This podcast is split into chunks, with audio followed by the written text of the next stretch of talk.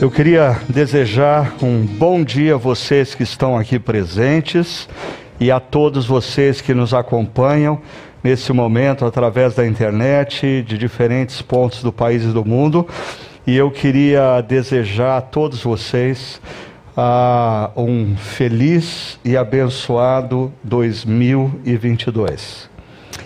E que Deus nos dê dias melhores. Amém? Você já parou para perceber uma coisa? É, antes da pandemia, nós não acreditávamos muito nessa última afirmação que eu fiz. A gente acreditava que nós éramos capazes de construir para nós mesmos dias melhores. A gente achava que com a nossa profissão nós iríamos nos dedicar e nós íamos ter dias melhores. A gente achava que o dinheiro ia nos dar dias melhores, e aí vem a pandemia, e dois anos depois a gente humildemente reconhece que a gente precisa que Deus nos dê dias melhores. Nós estamos diante de situações que nós não temos controle. Por exemplo, eu sonhei iniciar 2022 pregando sem máscara. E estou eu aqui de máscara, né? Mas, se você observou o nosso Chakra News, é, duas coisas importantes é, foram faladas ali. Primeiro, e aí eu queria reforçar uma palavra de gratidão, porque apesar de todas as dificuldades nesses dois anos, é, tudo isso que você viu aconteceu porque ah, um grupo de homens e mulheres da nossa comunidade, apesar das adversidades, se mantiveram fiéis, comprometidos, servindo e, como se diz por aí, não deixar a peteca cair. A igreja está aqui porque algumas pessoas não deixaram as coisas ah, ao léu. Muito pelo contrário, se engajaram, serviram e a gente chegou em 2022 sonhando com dias melhores ah, e vendo Deus ah, fazer coisas muito bonitas. Eu quero agradecer também a você que tem orado pela nossa comunidade em todo esse período, orado pela minha vida, pela minha saúde. Se não bastasse todas as tempestades ao redor, eu enfrentei algumas de ordem pessoal. E quero agradecer a você também, que mesmo à distância, nunca deixou de contribuir financeiramente com a nossa comunidade. Nós passamos dois anos sem sobras, mas não deixamos de pagar nenhuma das nossas contas, não deixamos de servir em nenhum dos projetos sociais da cidade com os quais nós temos compromisso, não deixamos de enviar o sustento para a plantação de novas igrejas ao redor do Brasil. Então, eu quero agradecer imensamente você que contribuiu com a gente. Mas ah, eu quero também lembrar você que foi dito que no dia 20 e 27 nós vamos ter uma reunião para líderes de grupos pequenos, colíderes, ah, pessoas que participam no ministério, eu diria, gente que está interessada em se engajar mais profundamente com a nossa comunidade, porque, ah, como tudo mudou, ah, eu acho que a pandemia foi um marco também para a nossa comunidade. Março de 2021, nós completamos 20 anos como comunidade. Eu acho que ali nós viramos uma página. É, o mundo mudou, a igreja precisa entender o que está acontecendo, como a sua empresa precisa entender, a sua organização precisa entender. Quem não fizer as curvas necessárias para esse novo mundo que está emergindo, vai ficar pelo caminho. E a igreja não é diferente. Então, nós estamos agora falando de chácara 2.0.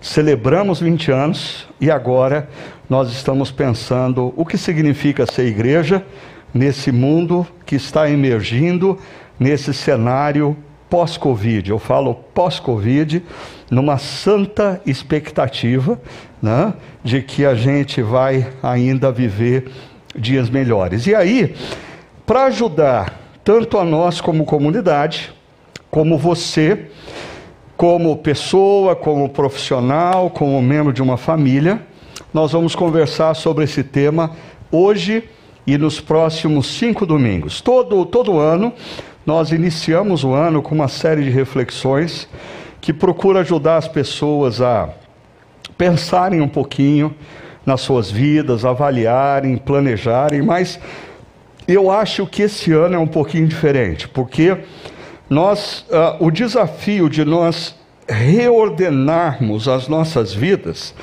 ele está diretamente relacionado ao que nós vivemos nos últimos dois anos, porque o que nós vivemos nos últimos dois anos foi caos e confusão. Muito caos, muita confusão. Deixa eu te lembrar algumas coisas.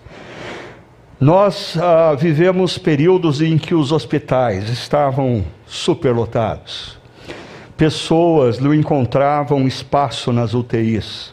Pessoas morriam nos corredores. Pessoas desesperadas em busca de oxigênio e elas não conseguiam respirar.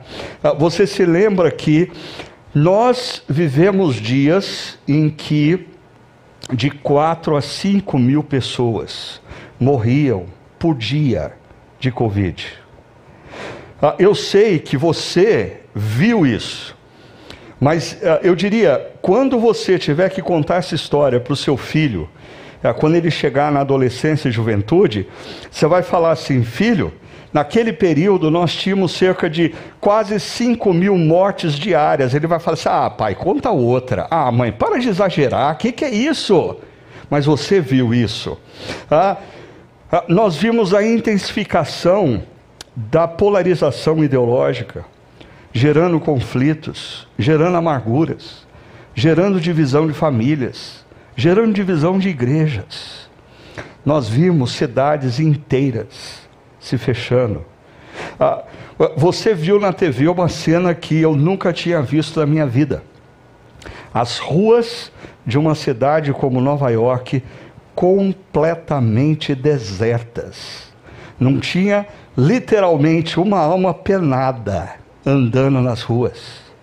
Ah, e isso gerou crise econômica, e nós estamos enfrentando até agora essa, essa crise que emerge em decorrência de tudo isso que nós passamos, e profissionais da área da saúde exaustos, lidando com depressão, lidando com burnout.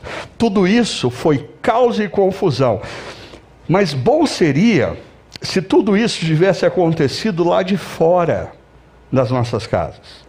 Bom seria se tudo isso fosse o retrato do lado de fora das nossas vidas. No entanto, tudo isso veio para dentro das nossas casas.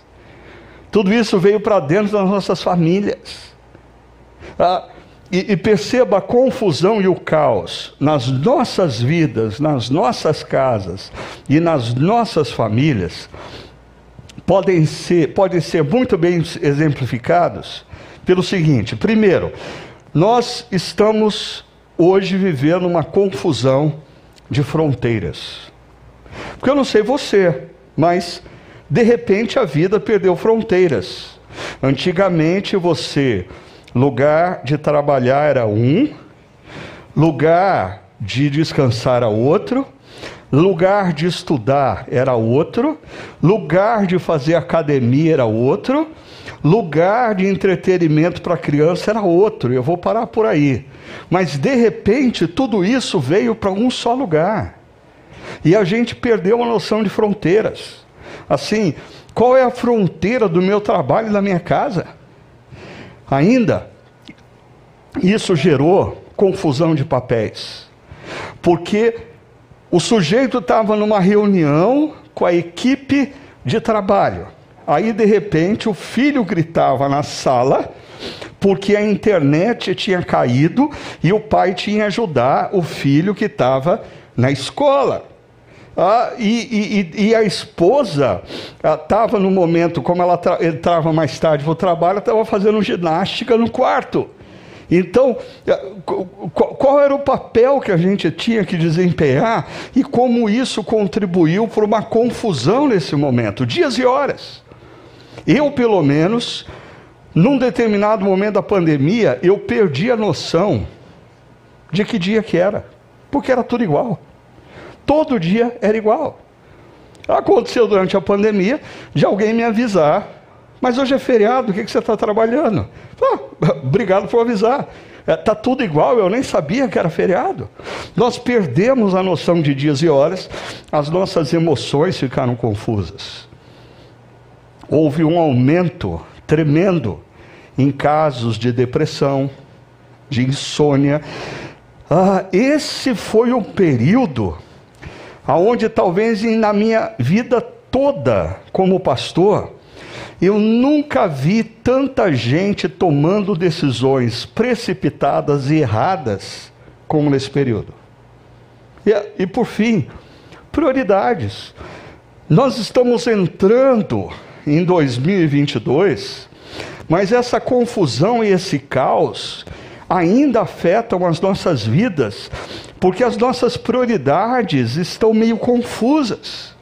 Tem gente que está trabalhando mais do que deveria e não está dando atenção para a família. Tem gente que pós-pandemia resolveu aproveitar a vida e agora é só a atividade outdoor, mesmo que isso prejudique a família, mesmo que isso implique em não estar mais num momento como esse de adoração a Deus. Ah, nós estamos confusos nas nossas prioridades e alguns especialistas, conversando sobre isso, eles dizem que não na sua totalidade, mas em parte, esse problema da confusão e do caos que nós estamos vivendo é decorrente da dependência digital. A dependência digital já era um processo que vinha acontecendo, mas a pandemia de repente acelerou esse processo. Uh, e uh, tem um site norte-americano, Family Addictions Specialist. É, é de um grupo de terapeutas que se dedicam hoje exclusivamente à dependência digital. E num dos artigos desse site, eles apontam as seis principais causas de dependência digital hoje em dia e que estão fazendo mal para seres humanos. Primeira, games. Crianças que passam horas na frente do videogame. Ah, ah, eu recentemente estava é, assistindo uma reportagem e ah, uma criança estava sendo entrevistada e de repente o repórter perguntou: Mas qual é o mundo que você acha mais agradável viver? O mundo virtual ou o mundo real? Com seus pais e irmãos? E a criança gaguejou, porque ela está tão imersa no mundo virtual que ela começa a perder a noção do mundo real. Outra coisa, Redes sociais. Tem gente que sabe absolutamente tudo do que está acontecendo na vida alheia, mas não sabe o que está acontecendo no coração do marido ou da esposa. Tem gente que sabe aonde o seu artista predileto ou seu cantor famoso está nessa manhã, mas não faz a mínima ideia de onde o seu pai, sua mãe, o seu filho, a sua filha se encontram nessa manhã. Ainda, jogos de azar é, é, é uma crescente causa de dependência através da internet. Pornografia tem destruído casais e famílias. Compras, porque todo mundo ficou preso em casa por dois anos em é de ferro. E tem gente que estava meio depressivo, precisava fazer alguma coisa, porque estava escravizado a um espaço físico. Então o que a pessoa fez? Começou a comprar pela internet. Hoje ela está escravizada no cartão de crédito, com os juros do cartão de crédito.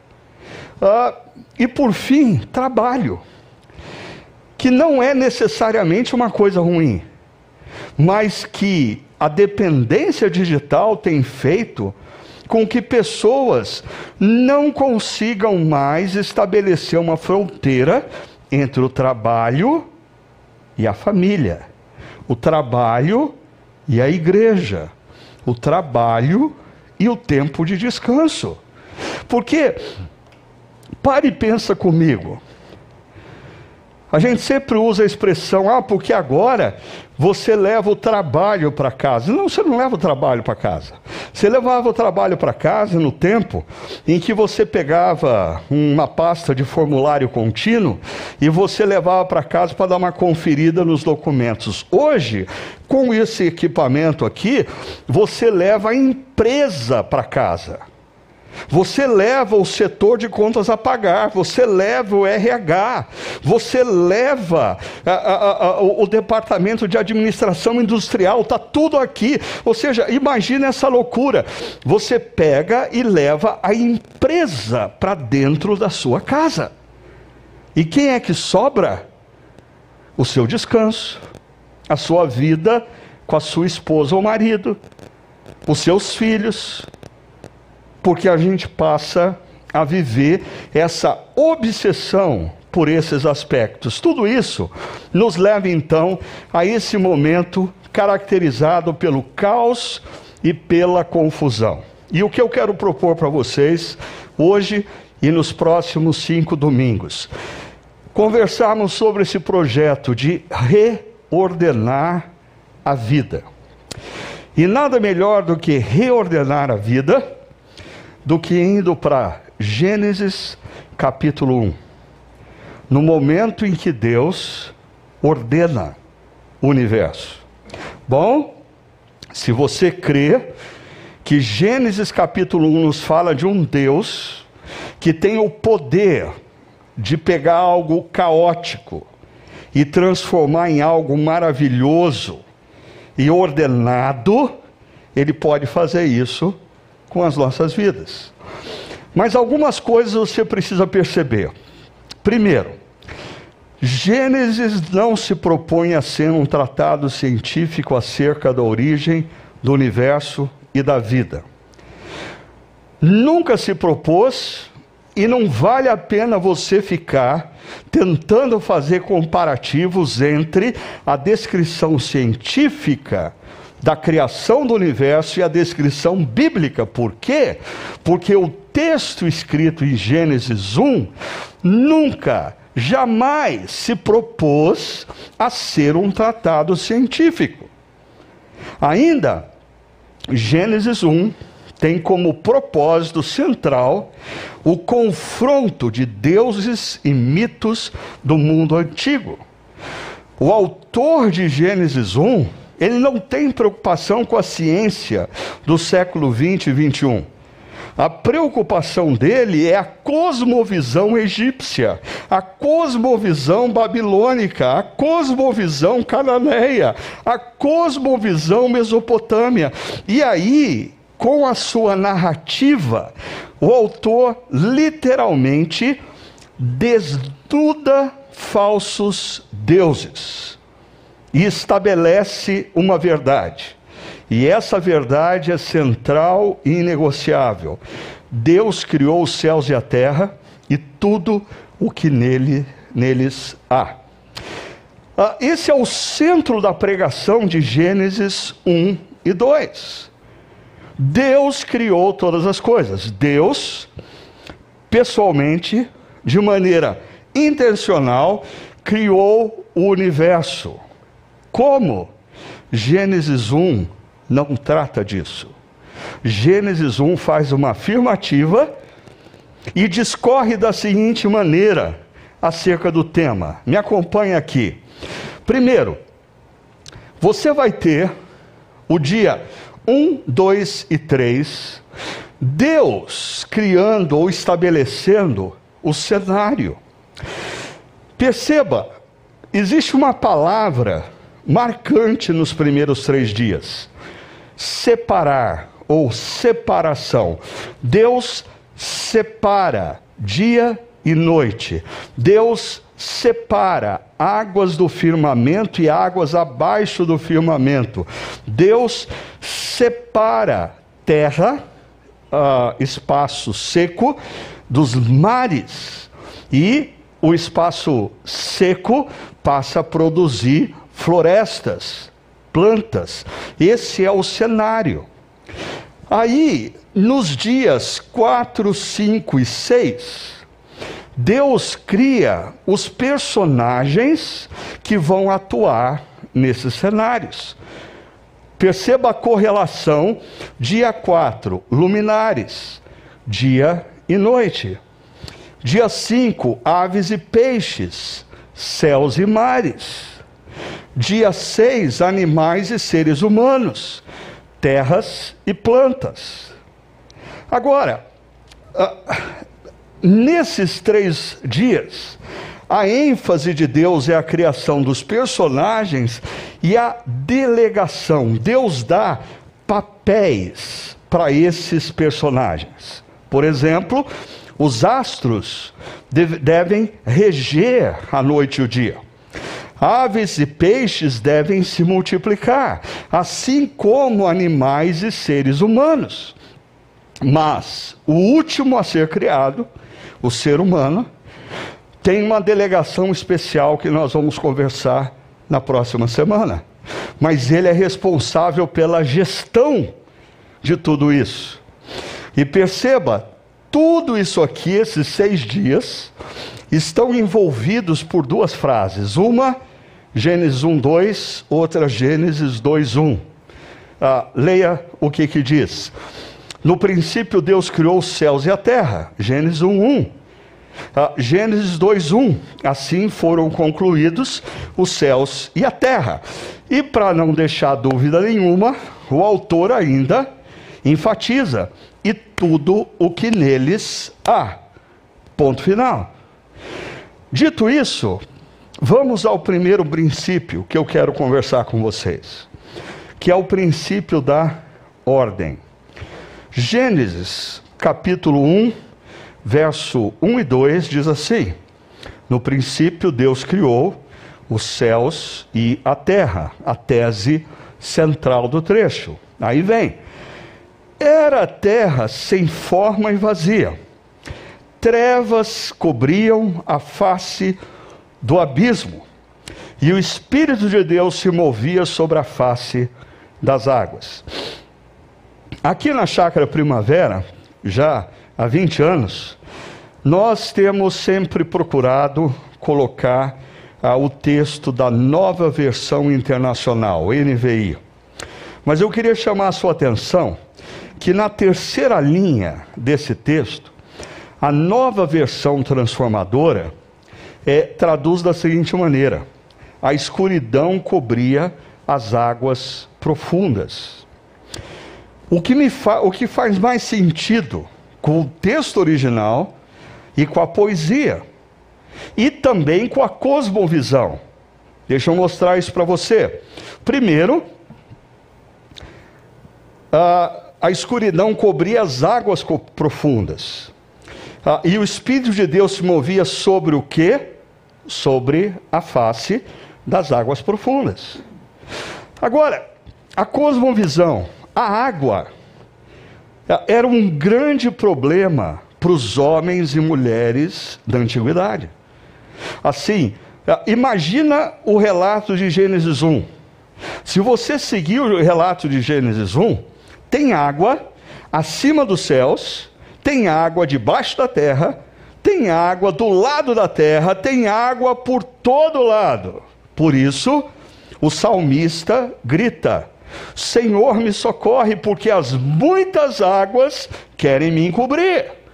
Ah, e o salmista tem na sua memória o que acontece em Gênesis com o dilúvio, quando as muitas águas sobem ah, e o ser humano é quase que exterminado. Aí você entende por que os discípulos de Jesus se surpreendem e dizem: Quem é esse que até as águas obedecem? Ah, existe uma neura do homem e da mulher da antiguidade em relação às águas, porque as águas, primeiro, são tidas na cultura egípcia, mesopotâmia, a babilônica, cananeia, a como um deus. Segundo, é um deus incontrolável. E é interessante, porque tantos séculos se passaram e, quando a gente pega as últimas semanas de reportagem, nós ainda deveríamos temer as águas. As águas continuam sendo um grande desafio para nós. E a tendência é que as águas se tornem um desafio ainda maior na medida em que a gente vive o aquecimento global e à medida que a gente vive o degelo das calotas polares. Nós deveríamos entender o que os homens e mulheres da antiguidade queriam quando eles clamavam nos salmos: Senhor, as muitas águas querem nos encobrir. Mas eu queria chamar a atenção de vocês para essas duas linhas centrais do nosso texto. Era a terra sem fome e vazia, a escuridão cobria as águas profundas. Nós temos dois elementos aqui: caos e escuridão. Caos e escuridão caracterizam o que era antes de Deus intervir. Interessante que o profeta Jeremias, que vive lá por volta do século 6 antes de Cristo, vive uma situação em que ele olha a sua nação e existe uma crise política instalada, existe uma crise econômica instalada, existe uma crise existencial. E aquele negócio era tão sério que olha o que Jeremias faz. Ele diz: Olhei a terra e ela estava sem forma e vazia. Olhei para os céus e não havia alguma luz. Você já viveu um momento na sua empresa que você olhou a situação e falou: Isso aqui virou um caos e eu não estou enxergando luz. Você já viveu um momento no seu casamento que você olhou e falou: Isso aqui virou um caos e eu não estou encontrando luz. Você já viveu uma crise existencial? Você já passou pela depressão?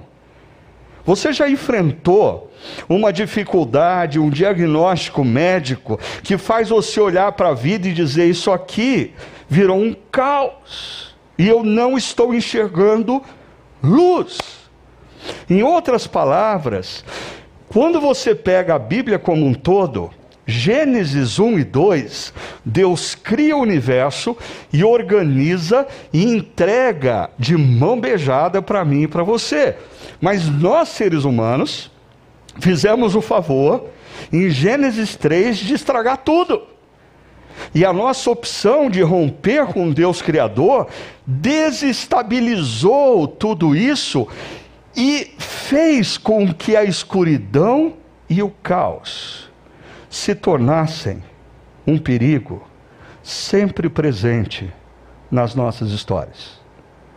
A escuridão e o caos estão sempre na espreita para invadir a nossa vida, invadir o nosso casamento, invadir a nossa empresa, invadir a nossa organização, invadir a sociedade.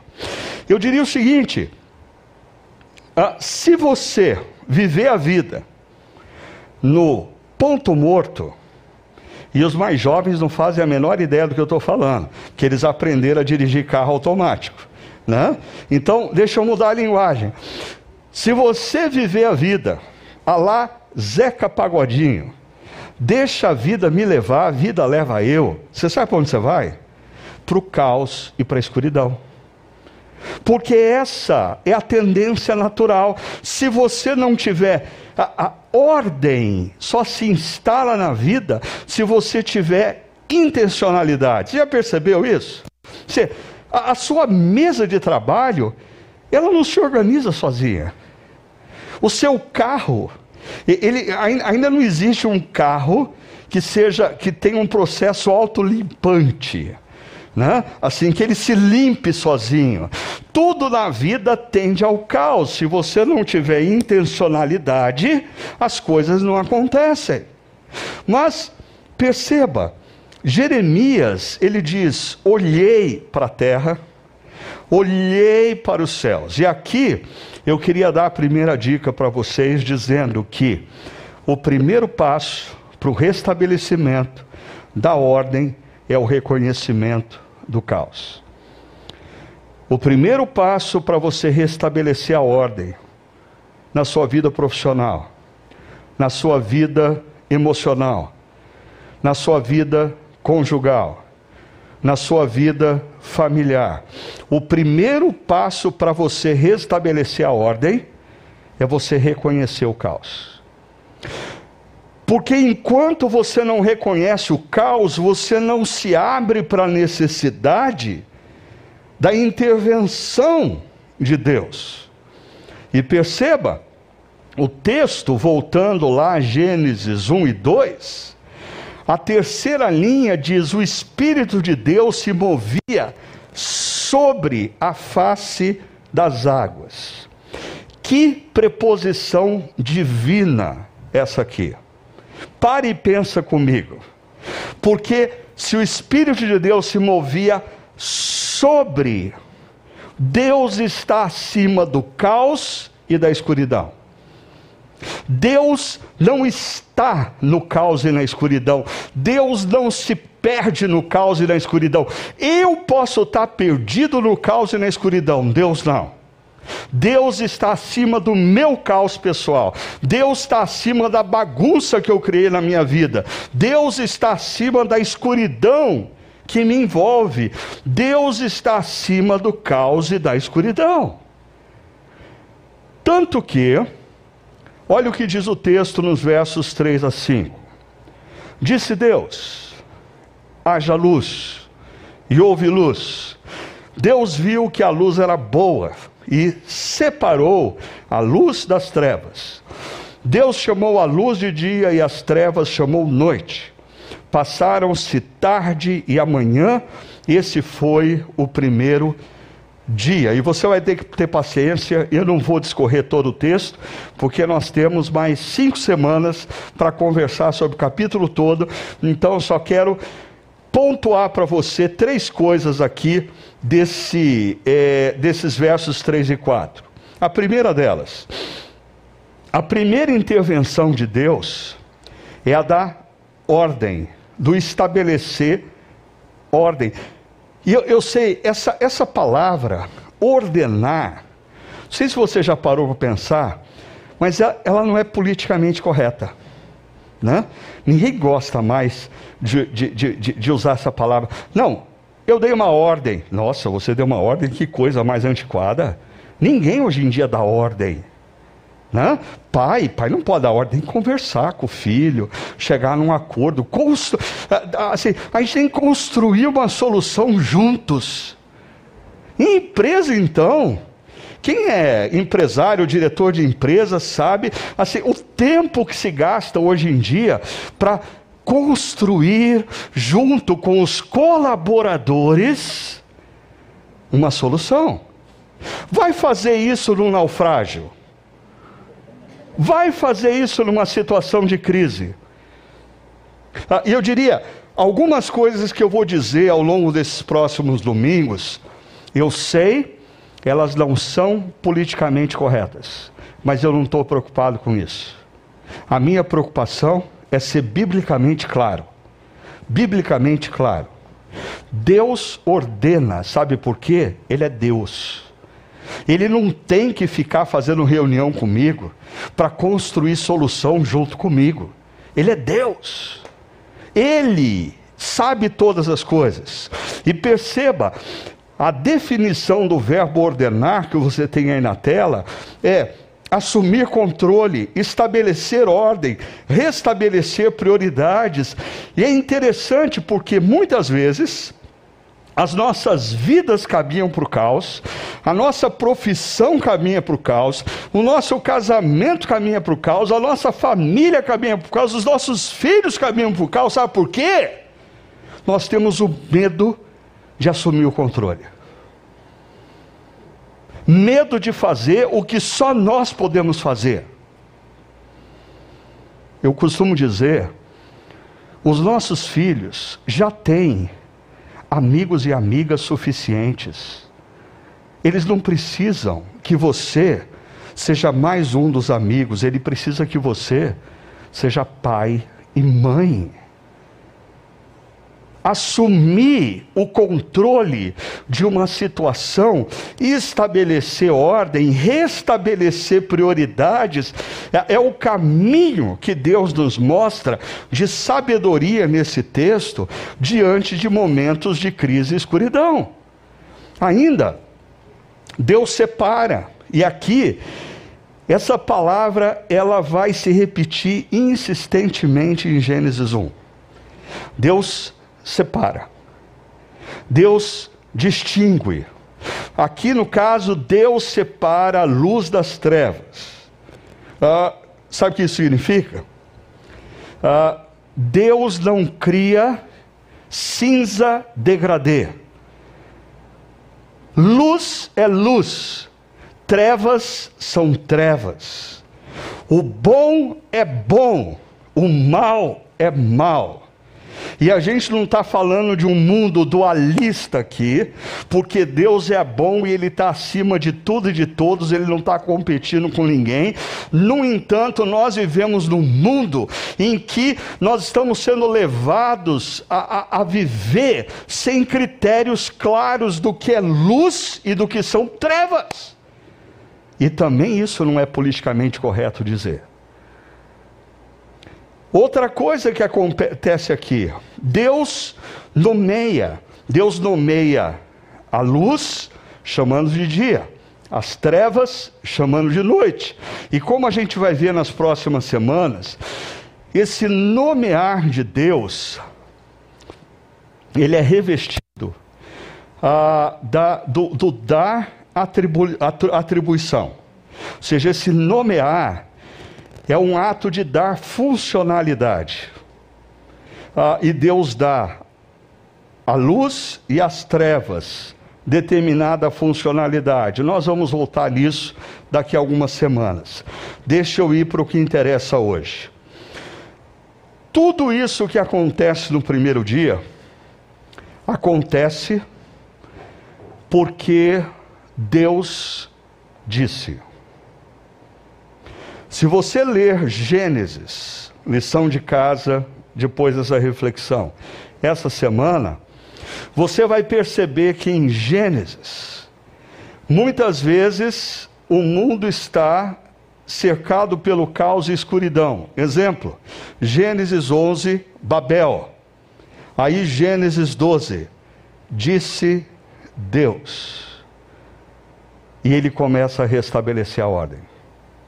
Ah, perceba, a palavra que vem de Deus tem o poder de dissipar as trevas, porque a palavra que vem de Deus é luz.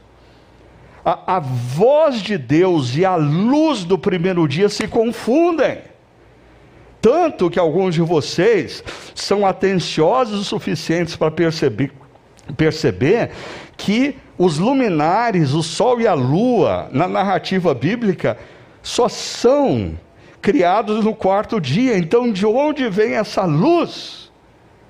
A luz de Gênesis 1, 2 é a própria palavra de Deus que se propaga no caos. Que é prova disso?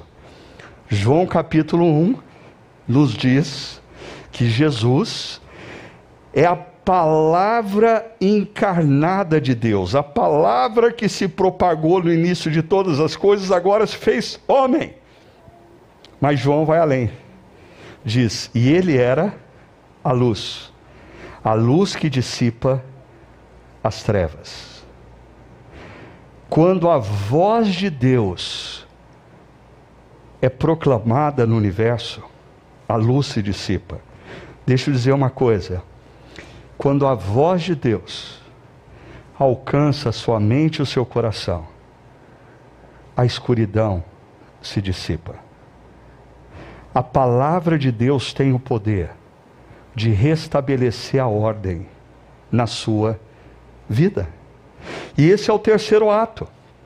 A ordem é estabelecida. Deus disse, houve luz e Deus estabelece a ordem.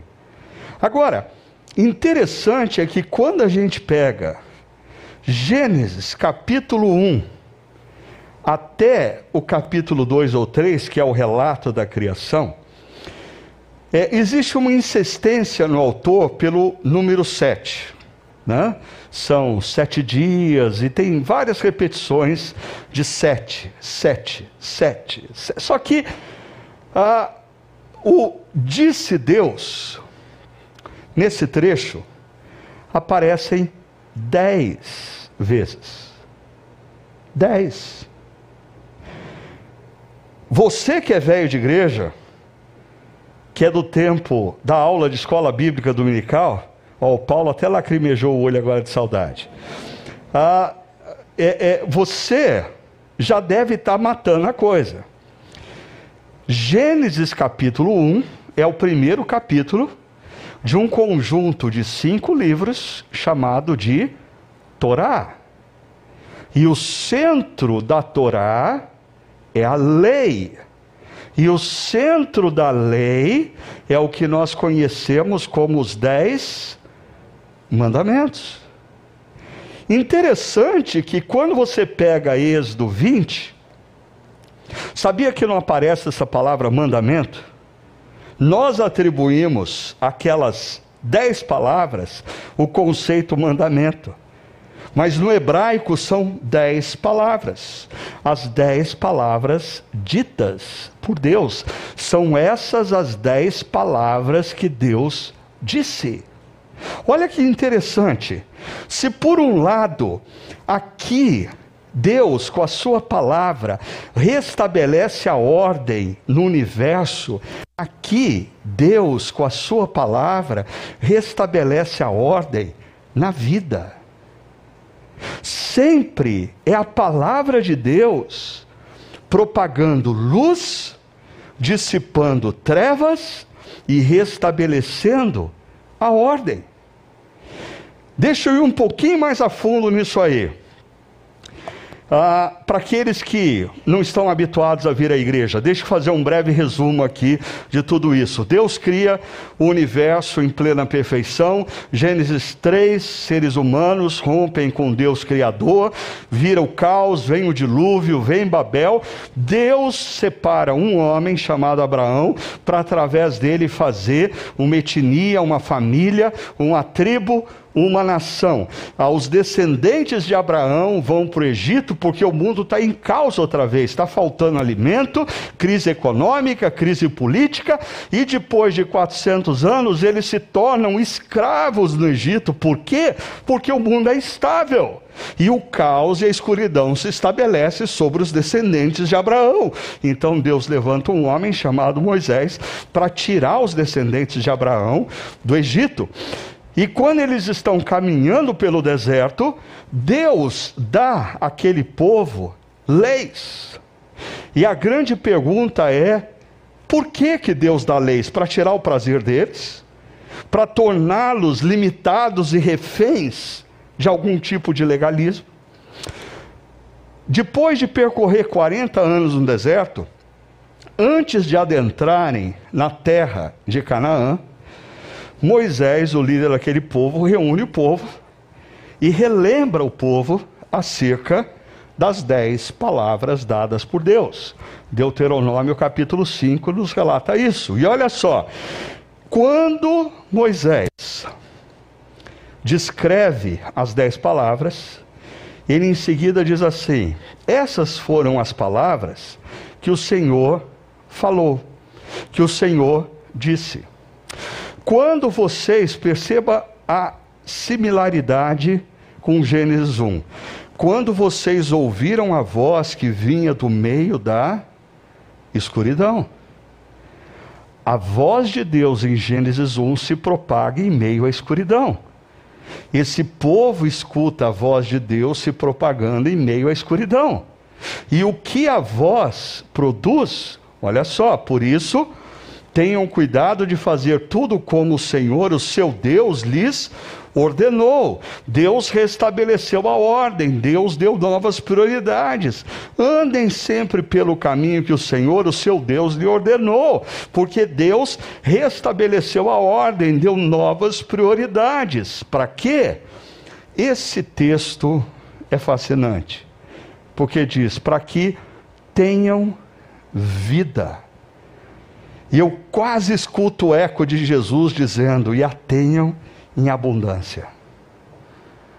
A voz de Deus, a palavra de Deus, que vem ao nosso encontro, tem como propósito nos oferecer vida e vida em abundância.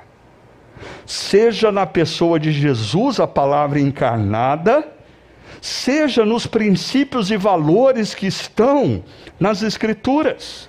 E olha só, diz para que tenham vida e tudo lhes vá bem ordem, e seus dias se prolonguem na terra da qual tomarão por posse. Mas esse povo não atentou para a palavra que vem de Deus, por isso os dias deles nessa terra foram abreviados.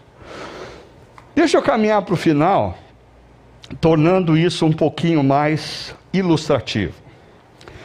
Ah, essa é uma pintura de Philippe de Champagne, é, ele pintou isso no século XVII e ele está representando aqui Santo Agostinho, que viveu no século 4, 5 depois de Cristo, ou seja, tem um milênio entre a pessoa de Santo Agostinho e essa pintura.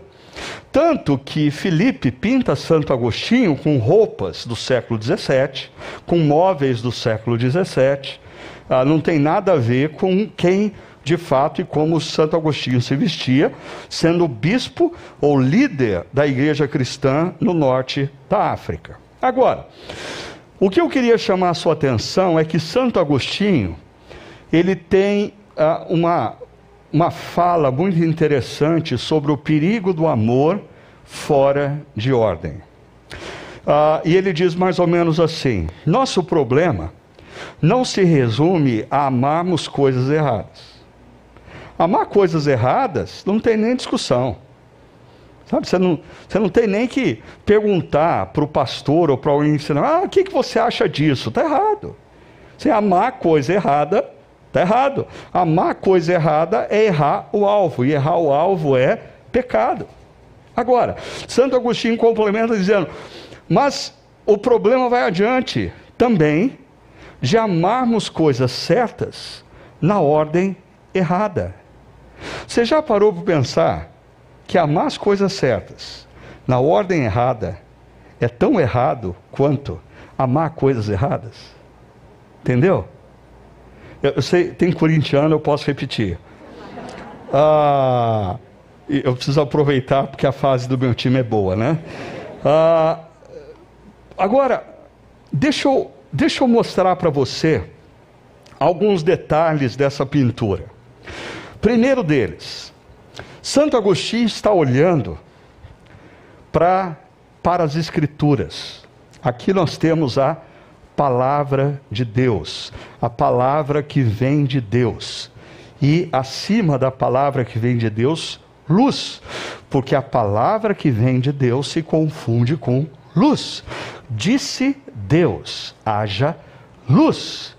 E quando você lê as Escrituras, e escuta a voz de Deus, a luz de Deus ilumina a sua mente e o seu coração. Agora, uma outra figura aqui é que Santo Agostinho tem na sua mão um coração ardente, pegando fogo. Ah, séculos depois, os calvinistas, eh, seguidores de João Calvino, vão usar essa figura também para descrever ah, o movimento reformado a partir de Calvino, mas para Agostinho, de nada importa você conhecer toda a Bíblia se você não ama a Deus. Porque se você não amar a Deus, Deus vai falar, você vai ouvir, mas não vai acontecer nada. E aí, Jesus mais uma vez diz: Aquele que tem os meus mandamentos e os guarda, este é o que me ama. Olhos nas Escrituras, ouvindo a voz de Deus que é luz, mas coração aquecido para obedecer. Aí, a terceira gravura, Santo Agostinho tem na mão direita uma pena ah, para se inscrever, e essa é a vocação, é o exercício de Santo Agostinho. Ah, exercício que, por exemplo, move João Calvino ao ler as confissões de Agostinho. O grande legado de Santo Agostinho está no que ele escreve, essa é a vocação. Ah, mas tem um detalhe que passa desapercebido para a maioria das pessoas nessa pintura. São os pés de Santo Agostinho. Ele tem os pés sobre alguns livros e pergaminhos. E depois, é, especialmente se você é millennium, você vai consultar na internet para ver se de fato dá para enxergar os nomes escritos aqui nos livros, mas interessantemente está escrito aí o nome de Peládios, Celestius e Julian. Quem são esses três caras? Teólogos da época de Santo Agostinho que propagavam falsas verdades, fake news, que geravam confusão e caos. Deixa eu dizer uma coisa para você: se você está achando que eu vou agora entrar no viés político, você vai se dar mal. Eu não vou. Porque eu vou dizer uma coisa: nós estamos envolvidos por um mundo e por uma cultura no qual inúmeras logias querem uh, se colocar em pé de igualdade, se não num nível superior à voz de Deus. Inúmeros homens e mulheres que se afirmam cristãos se rendem a essas logias. Do que eu estou falando? Logias relacionadas a filosofias. Filosofias humanistas, filosofias que fazem você crer que você é o centro do universo e o que importa é o que você quer, o que você pensa, é a sua realização. Logias relacionadas a psicologias. Eu não estou falando mal da psicologia maior, mas de linhas terapêuticas que levam mais e mais homens e mulheres a romperem com seus cônjuges, com as suas famílias, com a vida, porque o que importa é o seu prazer, o que importa é a sua própria felicidade. E para ninguém ficar bravo comigo, eu acho que nós estamos falando de logias relacionado a teologias. Pregações e pregadores que se espalham pela internet, que geram mais caos e confusão na vida das pessoas do que luz e esclarecimento. Santo Agostinho tem os seus pés sobre essas logias deixando claro que o elemento orientador da vida dele é a voz que vem de Deus. A voz que vem de Deus. E muitas vezes, para a gente libertar o nosso coração para o amor a Deus, a gente tem que ter os olhos nas Escrituras, mas os pés sobre essas logias deixando claro que é a voz que vem de Deus que orienta as nossas vidas. Porque essas logias contribuem muitas vezes para o caos e a escuridão. Mas a voz que vem de Deus ilumina as nossas mentes e corações e reorganiza a nossa vida. E o que nós estamos precisando hoje é de reordenar. Por isso, deixa eu deixar com você quatro desafios. Primeiro deles, reconheça o caos e a escuridão. Lembre-se do que eu disse. O primeiro passo para se restabelecer a ordem é o reconhecimento do caos. Enquanto você achar que está tudo bem, enquanto você achar que é assim mesmo, você não vai se abrir para a necessidade da intervenção de Deus. Por isso, o nosso segundo passo aqui é busque socorro em Deus, no Deus que está acima do caos e da escuridão. Em oração. Busque a Deus. Clame a Deus. Fale com Deus acerca do caos da sua vida. Fale com Deus acerca da escuridão que envolve a sua vida nesse momento. Diga, Deus, da mesma maneira como o Senhor intervém em Gênesis 1, intervém na minha vida. E que a sua voz ecoe da minha mente, do meu coração, dissipe trevas e reorganize a minha existência. Terceiro desafio: renda-se a voz e orientação, a palavra. Porque de nada adianta você clamar se Deus fala e você se submete às logias e não às escrituras. Se você se submete aos seus próprios sentimentos e desejos, e não ao que Deus diz que é o melhor para você. E quarto e último desafio: ponha ordem no seu mundo interior. Ponha ordem no seu mundo interior. O que significa isso? Para e pensa com honestidade. Você está amando o que deve ser amado? Mas uma pergunta mais difícil. Você está amando o que deve ser amado na ordem correta? Se você está amando mais o trabalho do que o seu cônjuge, você está errado. Se você está amando mais o seu filho do que o seu cônjuge, você está errado.